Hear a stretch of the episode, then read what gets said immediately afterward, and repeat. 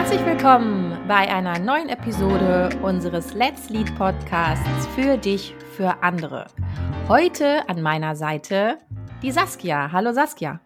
Hallo, moin, moin. Und ich eröffne direkt mit einem kleinen Rätsel. Was ist das? Keiner mag es, aber alle gehen hin. So ein bisschen unsere Erfahrung mit dem Thema Meeting. Meetings können total schrecklich sein und gernend langweilig und gefühlt völlig überflüssig, was offensichtlich auch viele Menschen da draußen so sehen. Also ich habe mir mal ein paar Studien angeschaut und gelesen, zum Beispiel hat eine Harvard-Studie gesagt, dass 65 Prozent der Führungskräfte finden, dass Besprechungen sie vom Erledigen ihrer eigentlichen Arbeit abhalten. Dann gibt es noch so eine Zahl, dass äh, Menschen, Angestellte durchschnittlich 5,1 Stunden pro Woche in Meetings sitzen, von denen sie etwa die Hälfte als unnötig empfinden. Das finde ich schon ganz schön krass. Und ich möchte ein Gegengewicht bringen, weil bei Let's Lead sind die Meetings eigentlich immer ziemlich cool. Und das liegt unter anderem an dir, Saskia. Und deswegen bist du auch Gast in der heutigen Folge. Denn ich möchte gerne von dir heute hören, was macht unsere Meetings besonders? Und vor allen Dingen aber, warum bist du denn so gut darin? Ich nenne schon mal so das Stichwort Collaboration Design. ja, danke schön für die Blumen, Simone. Genau, Collaboration Design, ähm, da habe ich letztes Jahr mal eine Masterclass besucht bei den Les Enfants Terribles. Und ja, vielleicht noch mal so kurz vorweg. Ich bin ja Designerin, also ähm, beschäftige mich auch mit Kommunikationsdesign. Jetzt ist das Collaboration Design noch dazugekommen, mit euch das Organisationsdesign. Und äh, ich übertitel das immer mit sichtbar machen, besprechbar machen und entscheidbar machen. Und beim Collaboration Design geht es ja, wie der Name schon sagt, um Kollaboration und Kollaborieren. Also, dass da meistens ähm, in einer Gruppe von Menschen neues Wissen entsteht oder Erlebnisräume oder Erfahrungsräume. Und da ist dann vielleicht auch die Brücke zu den guten Meetings, eben, dass da bei uns auch meistens wirklich eine, eine Runde, ich sage jetzt mal ein Beziehungsraum äh, entsteht, wo auch alle zu beitragen. Und ich habe ja gerade schon auch gesagt, besprechbar machen. Ne? Also es geht auch wirklich darum, dass eben alle auch zu Wort kommen, dass äh, ja die Runde oder die Leute oder in dem Meeting, dass es gleiche Redeanteile gibt und so weiter. Und ja, da haben wir natürlich auch einige ja, Methoden sozusagen kennengelernt. Da habe ich jetzt für heute auch mal so meine Top 5 äh, sozusagen mitgebracht. Ähm, genau, aber wir können ja sonst auch noch mal so vorne anfangen irgendwie bei Meetings, was äh, mir da zum Beispiel immer wichtig ist oder wo ich einfach äh, merke im Austausch auch mit Kunden, wo es da manchmal vielleicht schon gleich am Anfang irgendwie durcheinander geht. Ich teile zum Beispiel immer gerne zwischen ähm, Informationsvermittlung und Problemlösung. Das wäre schon mal eine Sache. Also wirklich auch zu gucken, ähm, was ist reine Informationsvermittlung oder kann man vielleicht auch, ne, haben wir auch schon öfter gemacht, wo man, wo wir auch gemerkt haben, ach, brauchen wir vielleicht gar kein Meeting einberufen. Ja, kann man auch als Podcast sozusagen verschicken, wenn ich nur reine Informationen vermitteln will. Ja, oder vielleicht auch ganz klassisch als eine E-Mail, ne? Soll es ja. ja. auch noch geben. Ganz genau, oder als eine E-Mail. Und wann brauche ich wirklich ein Meeting? Und da sind wir dann eben auch schon zu gucken, ne, was ist wirklich der Zweck des Meetings? Was ist das Ziel des Meetings? Ne, also das ist schon das Thema eigentlich Vorbereitung. Also was soll wirklich erreicht werden und wofür brauche ich ein Meeting, sprich eine Gruppe überhaupt von Menschen. Ne? Und dann auch zu gucken, ist das Meeting Pflicht, ist es optional, weil das erleben wir ja oft, wie du es auch gerade schon vorweg gesagt hast, ne? die Leute schleppen sich dahin und dann ähm, ja, ist es Kaffeeklatsch oder nur die Hälfte nimmt irgendwie teil und dann wird irgendwie Zeit verschwendet und Ressourcen werden verschwendet in Unternehmen. Die erste Frage, die ich mir also stelle, wenn ich ein Meeting einberufe, ist vielleicht dann, ob das eine reine Vermittlung von Informationen ist. Mhm. Ja, die, wo vielleicht auch jeder sich einfach das anhören kann oder durchlesen kann, wann immer er oder sie das möchte, oder ob ich die Menschen da vor Ort auch brauche, weil wir gemeinsam auf etwas hinarbeiten, weil wir gemeinsam etwas kreieren wollen. Ja, ganz Das ist genau. richtig verstanden. Ja. Mhm. Genau. Und du hast gerade von deinen Top 5 Tools gesprochen. Da gehört doch bestimmt auch ein lässiger Check-in dazu, aber ich will nicht vorgreifen. stell doch mal, stell doch mal deine Tools vor, ich bin neugierig. Ja, genau. Also Check-in, das war jetzt schon für mich, ist für mich schon so in Blut und wie sagt man immer, Fleisch und Blut sozusagen übergegangen. Genau, das würde ich dann als sechstes sozusagen oder als erstes nach ganz oben stellen. Da sage ich auch gleich nochmal was zu. Dann Runden, das machen wir immer kann ich auch gleich noch was zu sagen. Dann gibt's das schöne 5i-Framework. Das hat was damit zu tun, sozusagen von der Vorbereitung bis hinterher zu einem Follow-up ähm, den Bogen zu spannen. Dann ähm, One Two for All, das setze ich auch immer ganz gerne ein in ja, Gruppenprozessen oder wo eben die ganze Gruppe in einem Meeting beteiligt ist oder wenn auch ein Meeting manchmal über mehrere Wochen sozusagen, also wenn es einen Prozess beschreibt, dafür ist das ganz gut. Ja, was wir oft auch machen, auch mit unseren Kunden oder Teilnehmenden ähm, in unserem Ausbildungsprogramm, ist halt der Beratungssalon beziehungsweise die kollegiale Beratung. Ja, und äh, ein Tool, was äh, wir auch gerne nutzen, auch mit unseren äh, Mentees, ist natürlich oder für mich natürlich, für uns natürlich Miro. ja, heiß geliebt tatsächlich. Für die, die noch nie was von Miro gehört haben, das ist wie so eine Art digitales Whiteboard, aber es kann unglaublich viel. Man kann das alles sehr schön bunt gestalten, aber auch sinnhaft verknüpfen. Man kann Medien einbauen. Die Leute können parallel daran arbeiten. Also es ist tatsächlich, zahlt komplett auf diese Collaboration-Idee ein.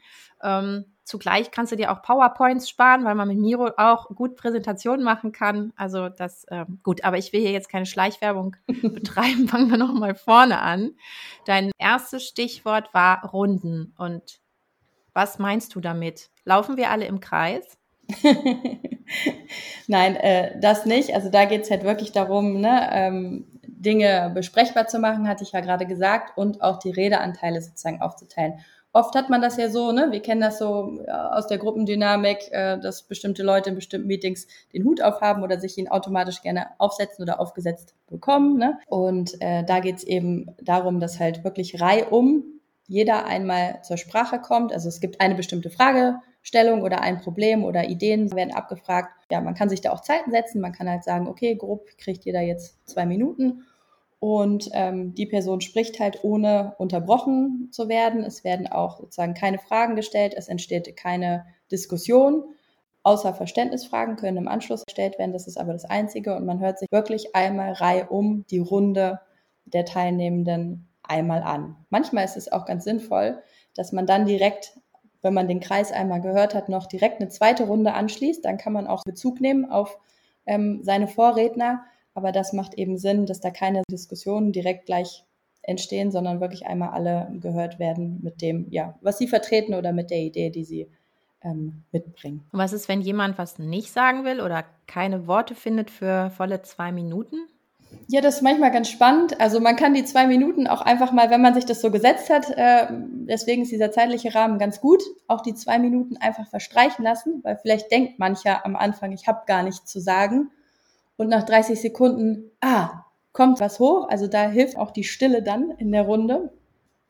Ähm, ja, oder man sagt 30 Sekunden was und ja, der Timer läuft aber noch nebenbei oder im Hinterkopf und nach einer Minute merke ich, ah ja, ne, also das hilft, diese Zeit für manche vielleicht auch auszuhalten, weil dann doch nochmal das eine oder andere hochploppt und genau das ist eben auch ein Vorteil dieser Runden. Na, ich finde insgesamt, was gerne für Irritationen sorgt, ist, wenn einfach mal geschwiegen wird gemeinsam. Weil viele Menschen Schweigen als sehr unangenehm empfinden. Ähm, das aber auch ein bisschen was, finde ich, spiegelt auch über die Qualität der Zusammenarbeit und der Gruppe. Ne? In, in mhm. sehr vertrauter Runde, ähm, wo man sich ganz gut kennt und sehr schätzt und auf Augenhöhe begegnet, ist ein Schweigen vermute ich mal leichter auszuhalten als vielleicht in einer Gruppe, wo man sich kritisch beäugt und einfach auch gar nicht weiß, wohin hier der Hase laufen soll und so weiter. Also kann dann schon eine schöne Irritation sein und wir mögen ja Irritation. Insofern, okay. ja, manchmal hilft es auch, Aushalten mit Vertrauen zu ersetzen ne? und in diese Stille einfach mal rein zu vertrauen und zu gucken, welche Ideen da einfach hochploppen. Die Runde kann auch als äh, normaler Austausch betrachtet werden. Also sie muss gar kein Ziel haben. Es kann also auch ein Teil des Check-ins sein. Ähm, wie, wie geht es euch gerade? Wie seid ihr heute hier? Und das ist genau. ganz schön, weil man kann sich ja auf den Vorredner beziehen, auf die Vorrednerin, muss es aber nicht. Und ähm, ich habe die Erfahrung gemacht, mal in einem Meeting, wo es drei Runden gab dieser Art, dass schon die Art miteinander zu sprechen und die Themen, die dann aufgetaucht sind in der dritten Runde, deutlich mehr Tiefe hatten und ich sage jetzt mal in Anführungsstrichen Substanz als am Anfang. Und das wiederum hat einen schönen äh, Raum geöffnet für das, was mhm. danach kam. Also ich empfehle tatsächlich die Runden gerne weiter. Und äh, gerade so in, in Teams, das hören wir ja öfter mal von unseren Führungs- Personen, die wir begleiten, in Teams, wo einige sehr still sind, von denen die Führungskraft aber weiß, dass sie eigentlich was auf dem Kasten hat, ähm, kann man so einen Raum schaffen, der sonst, wie du es eben schon sagtest, ne, gruppendynamisch vielleicht anderweitig besetzt wird. Genau. Also ein sehr hilfreiches Tool. Ja, danke fürs Erklären. Das zweite, was ich eben gehört habe, war das 5E Framework. Was ist das denn? Das klingt so typisch New Work modern. Genau, deswegen sage ich ja, ne, man muss auch diese Methoden ja nicht immer beim Namen benennen. Die meisten binden wir ja schon immer irgendwie intuitiv auch mit ein, aber jetzt hier in dem Podcast können wir es ja mal so benennen. Also die 5E, sage ich jetzt auch nochmal, stehen im Englischen für Excitement, Entry, Engagement, Exit und Extension. Und ich habe ja schon gesagt, das ist halt eben ein Bogen, den man spannen kann von der Vorbereitung über das Meeting hinweg bis hin zur Nachbereitung. Und da geht es eben schon darum, wie kann ich die Leute sozusagen vor einem Meeting schon auch einladen, ne? per Podcast oder per E-Mail, wie kann ich sie informieren oder da auch schon mit der Informationsvermittlung ähm, anfangen ne? oder einen Reader mitgeben oder irgendein PDF, was wichtig ist, was alle, ein Dokument, was alle gelesen haben sollten zur Vorbereitung, damit wir das eben in der knappen Meetingzeit, wenn wir meinetwegen nur eine Stunde haben, nicht nachholen oder tun müssen. Also da geht es um Vorbereitung. Es kann aber auch sein, dass ich schon irgendwie einen Teaser vorweg schicke. Irgendwas, was irgendwie fancy ist und neugierig macht auf das Meeting. Und was ist denn, wenn ich jetzt als Führungskraft total unkreativ bin? Gibt es da irgendwie einen Leitfaden? Also wenn ich jetzt, wenn ich jetzt weiß, dass das Thema, was ich da demnächst gerne besprechen möchte, nicht alle so huckt, aber ich möchte sie trotzdem im Vorfeld begeistern, schicke ich dann einen Präsentkorb vorweg? Oder? naja, das eine ist halt wirklich die Begeisterung, da ist die eigene Kreativität gefragt. Gut, wenn mir das nicht so liegt, dann äh, kann man ja vielleicht nochmal einen kreativen Kollegen anfragen. Das andere an der Stelle würde ich aber sagen, einfach dann ähm, von sich aus ausgehen und sagen, warum mir persönlich als Führungskraft das helfen würde, dass die anderen das lesen oder warum es den Zweck des Meetings unterstützt. Also dann würde ich die Erwartung ähm, da meine Erwartungen einfach formulieren, warum das für mich jetzt Sinn macht oder für uns alle. Naja, und in dem Fall, dass ich formale Macht habe und es eben kein freiwilliges Meeting ist, dann müssen halt sowieso alle da sein, einfach weil ich der Chef bin und das gesagt habe. Ja, so geht's auch. Punkt. Okay, ich würde das, äh, gerade auch das Thema 5E Experience, gerne nochmal in den Show Notes verlinken. Saskia, wenn da Interesse besteht bei euch Zuhörerinnen und Zuhörern da draußen, können wir solche Dinge auch gerne nochmal an anderer Stelle vertiefen. Wir hatten auch eben schon mal die Idee, ob das Thema Meeting nicht sogar taugen könnte für eine Online-Session von Let's Lead. Jetzt würde ich aber gerne mit deinem nächsten Punkt weitermachen. War das der One-to-All-Gedanke, habe ich das richtig im Hinterkopf? Genau, One-to-for-All ähm, ist auch wieder jetzt, sage ich mal, der Name von einer Methode. Das war auch ganz schön, weil wir das gerade jetzt ähm, letztens in unserem Ausbildungsprogramm ähm, bei einem Team-Call von uns eingesetzt haben. Da ging es darum, dass die Mentis sich gerade mit unserem Dossier Rückmeldung geben auseinandergesetzt haben. Dazu gab es auch noch eine Challenge, also wie Sie Rückmeldungen auch in Ihrer Organisation anwenden. Also wem geben Sie Rückmeldung und von wem wünschen Sie sich Rückmeldung. Und ja, in dem Team-Call haben wir dann eben One-Two-for-All eingesetzt und da geht es darum, dass man ähm, zuerst sich alleine nochmal Gedanken macht oder reflektiert. In dem Fall ging es ja jetzt um Rückmeldungen. Wie ist mir das damit ergangen oder ne, was habe ich damit für Erlebnisse gemacht? Dass man danach jetzt im digitalen Raum haben wir ja dann Breakout Rooms gemacht, dass wir danach die Leute zu zweit in einen Breakout-Room geschickt haben und ähm, ja, dass sie sich gegenseitig vorgestellt haben, wie ist es ihnen damit ergangen und sie sich auch parallel selber nochmal Rückmeldungen gegeben haben. Also da war auch gleichzeitig noch so ein Übungsaspekt drin. Die beiden geben sich einmal Rückmeldungen, wie ist das, wie fühlt sich das an. Und ähm, danach sind sie in Vierergruppen zusammengekommen. Und da kann man auch nochmal gucken, schickt man dann die beiden Zweierpaare, die vorher schon zusammen waren, mit einem Zweierpaar zusammen ähm, oder teilt man nochmal ganz neu auf. Das hängt aber auch von der Gruppengröße ab. Also dass dann sozusagen vier neue Leute nochmal zusammenkommen. Hier bei den Rückmeldungen geben haben wir dann vier neue Leute zusammengepaart, also weil wir einfach wollten, dass die sich über ihre Erfahrungen und Erlebnisse möglichst breit ähm, austauschen. Born to for All kann man aber eben auch bei der Problemlösung oder Ideenfindung sozusagen nutzen dann kann es auch manchmal gut sein, wenn das Zweierpaar schon eine starke Idee entwickelt hat, dass die auch als Zweierpaar in die nächste Vierergruppe zusammengehen und ähm, weil es dann hinterher darum geht, dass sie bei One, Two, For All dann hinterher ähm, aus ihrer kleinen Gruppe quasi einen Sprecher ähm, ermitteln und dann den anderen ihre besten Ideen vorstellen. Jetzt in unserem Fall war es halt so, dass ähm, die sich dann einfach in der großen Gruppe dann nochmal gegenseitig ähm, vorgestellt haben, aha, was sie erlebt haben und eben ja auch die Perspektive auf den anderen hatten. Wie hat der andere das erfahren? Wie hat der andere das erlebt? Wie war das? Ne, wie war das Feedback aus der Organisation? Wie ist es ihnen selber damit ergangen? Und dann entsteht einfach ja eine Multiperspektive oder der Erlebnisraum wird einfach größer, weil die Leute ihre Erfahrungen nochmal mit unterschiedlichen Menschen ähm, geteilt haben. Und jeder, den sie da vor der Nase dann hatten, war immer noch mal anders und hat einfach einen neuen und anderen Aspekt mit reingebracht. Und dann wächst einfach das Wissen. Und das ist äh, eben das Schöne daran. Ja, nachdem du das mal so reingebracht hast in einen Teamcall, habe ich es direkt kopiert und habe es an anderer Stelle ähm, etwas abgewandelt, weil die Gruppengröße viel kleiner war, umgesetzt und habe festgestellt, dass das eine wunderbare Struktur gegeben hat und trotzdem genug Raum für Austausch gelassen und so. Manchmal ist es ja auch gar nicht leicht, in Meetings die Zeit einzuhalten. Also es trägt auch dazu bei, weil das eben getaktet ist, ne? dass, äh, dass der, der Zeitrahmen nicht gesprengt wird. Das Thema Gruppengröße würde ich gleich mit dir mhm. auch nochmal besprechen wollen. Ähm, aber ich glaube, jetzt ist erstmal klar geworden, was One, Two, Four All, jetzt sage ich es auch richtig, die vier habe ich vorhin unterschlagen, was das genau bedeutet. Ich kann es sehr empfehlen. Du hattest jetzt noch einen weiteren Punkt auf deiner Top 5 Liste. Ja, genau. Also Beratungssalon, äh, Schrägstrich kollegiale Beratung. Ähm, ja, das hilft entweder, wenn man in ein Meeting geht und man denkt, man hat seine ganz normale Agenda und manchmal sagt man ja, okay, Störung first ist vielleicht auch immer noch eine Sache. Also wenn ein Konflikt irgendwie aufkommt, dass man ähm, den auch benennt oder enttabuisiert, ne? wenn man jetzt vielleicht der Moderator ist dieser Runde in einem Meeting und dann sagt, okay, spontan das hat jetzt nun mal irgendwie gerade Vorrang. Deswegen machen wir da jetzt mal gerade eine kollegiale Beratung ähm, draus. Oder weil das Meeting allgemein schon so angelegt ist. Und da geht es eben darum, dass eine Person aus dem Meeting der sogenannte Themengeber ist, weil er eine Herausforderung, ein Problem oder wie auch immer sozusagen mitbringt. Und ähm, auch da gibt es so ein bisschen wieder Runden. Also in der ersten Runde beschreibt der Themengeber erstmal sein Thema dann auch da wieder gibt es eine zweite Runde, wo alle anderen einmal Verständnisfragen stellen können. Also auch da wieder nicht in die Diskussion des Themas sozusagen einsteigen, sondern wirklich nur Verständnisfragen stellen.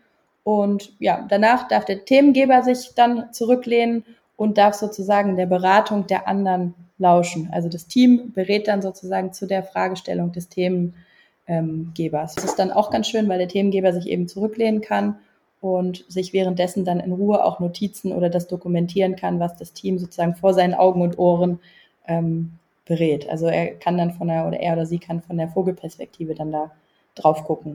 Das ist nicht ganz einfach. Also eigentlich ist die Idee im digitalen Raum ja so, dass der oder diejenige, äh, der oder die das Thema stiftet, die sich mutet danach, nachdem die Verständnisfragen beantwortet wurden und auch die Kamera ausschaltet. Mhm. Also somit quasi ein kleiner Geist wird und die anderen reden über diese Person oder über das Thema dieser Person. Das ist das, was wir im richtigen Leben, glaube ich, immer nicht so gerne mögen, dass wir irgendwo reinkommen und mitkriegen, die reden über uns. In dem Fall ist das total erwünscht.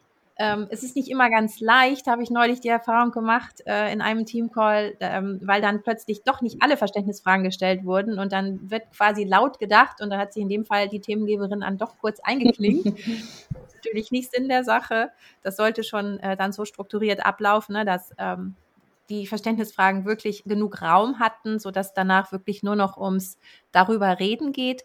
Und im, im Präsenz wäre es jetzt tatsächlich ja so, dass die Person sich mit dem Rücken zu den anderen setzt, damit sie wirklich raus ist aus der Beziehungskiste sozusagen. Ganz ne, genau. Ne? Und nur hört und fühlt und gar nicht mehr teilnimmt also ja, die Erfahrung, das ist wahrscheinlich ähnlich wie deine, nehme ich jetzt mal vorweg, ist eine sehr gute. Das ist sehr, sehr hilfreich, weil es schon doch sehr unterschiedliche Perspektiven innerhalb einer Gruppe geben kann auf ein und dasselbe Thema. Und derjenige oder diejenige, die das Ganze halt zur Sprache gebracht hat, ist ja frei darin, was davon angewendet werden soll später.